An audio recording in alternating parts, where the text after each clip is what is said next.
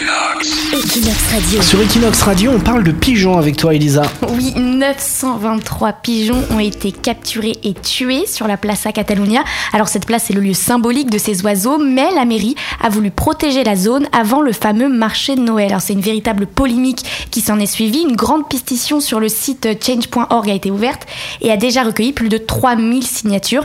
Les citoyens réclament tout simplement la démission d'Ada Colau, maire de Barcelone. Ils dénoncent un acte misérable et une maltraitance animale volontaire grâce à de l'argent public.